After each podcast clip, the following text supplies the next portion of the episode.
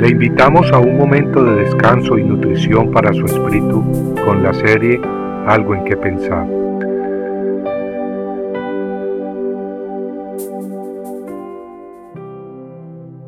Palabras de consolación. Consolaos unos a otros con estas palabras. Primera de Tesalonicenses 4:18.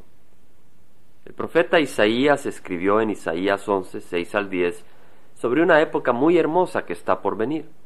En dicho tiempo, dice la palabra de Dios, el lobo morará con el cordero y el leopardo se echará con el cabrito.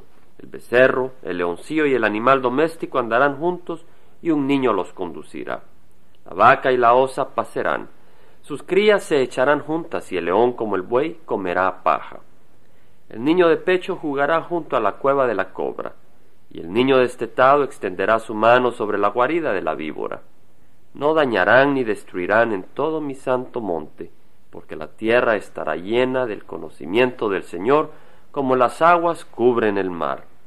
Acontecerá en aquel día que las naciones acudirán a la raíz de Isaí, que estará puesta como señal para los pueblos, y será gloriosa su morada.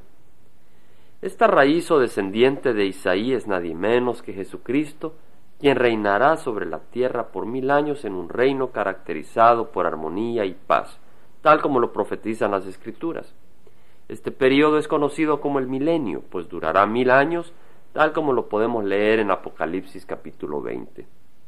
Pero tal como leemos en Apocalipsis, antes de que Cristo venga a reinar, tiene que ocurrir primero un periodo de grandes catástrofes y sufrimiento, un tiempo como nunca ha visto el mundo, peor que las guerras mundiales que han ocurrido o el holocausto judío. Un tiempo en que la ira y la furia y el castigo de Dios se derramará sobre la tierra y sus habitantes. Ese periodo es conocido como la gran tribulación.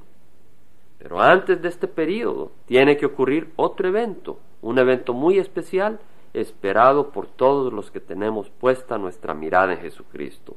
Este evento es conocido como el arrebatamiento de la iglesia, cuando Cristo vendrá en las nubes por su iglesia para rescatarla de la tribulación que ha de venir. Y es que el pueblo de Dios no está destinado a recibir su ira, sino su salvación.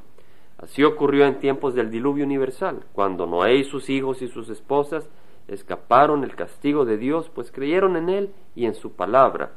Y así ocurrió con Lot, cuando el ángel de Dios lo sacó de Sodoma y Gomorra antes de la lluvia de azufre y fuego que destruyó la ciudad. En Primera de Tesalonicenses capítulo 4, 13 al 18 leemos las palabras del apóstol Pablo sobre el arrebatamiento, diciendo, No queremos, hermanos, que ignoréis acerca de los que duermen, es decir, los cristianos que han muerto, para que no os entristezcáis como lo hacen los demás que no tienen esperanza. Porque si creemos que Jesús murió y resucitó, así también Dios traerá con él a los que durmieron es decir, a los que murieron en Jesús. Por lo cual os decimos esto por la palabra del Señor, que nosotros los que estemos vivos y que permanezcamos hasta la venida del Señor, no procederemos a los que durmieron, pues el Señor mismo descenderá del cielo con voz de mando, con voz de arcángel y con trompeta de Dios, y los muertos en Cristo se levantarán primero. Entonces nosotros, los que estemos vivos y permanezcamos, seremos arrebatados juntamente con ellos en las nubes al encuentro del Señor en el aire, y así estaremos con el Señor siempre. Por tanto, consolaos unos a otros con estas palabras.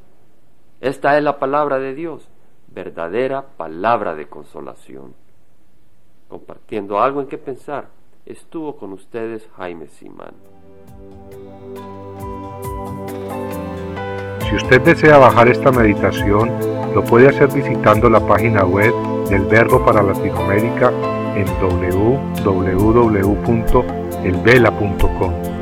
Y el Vela se deletrea E L B de verdad E L A, donde también encontrará otros materiales de edificación para su vida. Puede también escribirnos a El Vela Pio Voz 1002 Orange, California 92856, Estados Unidos.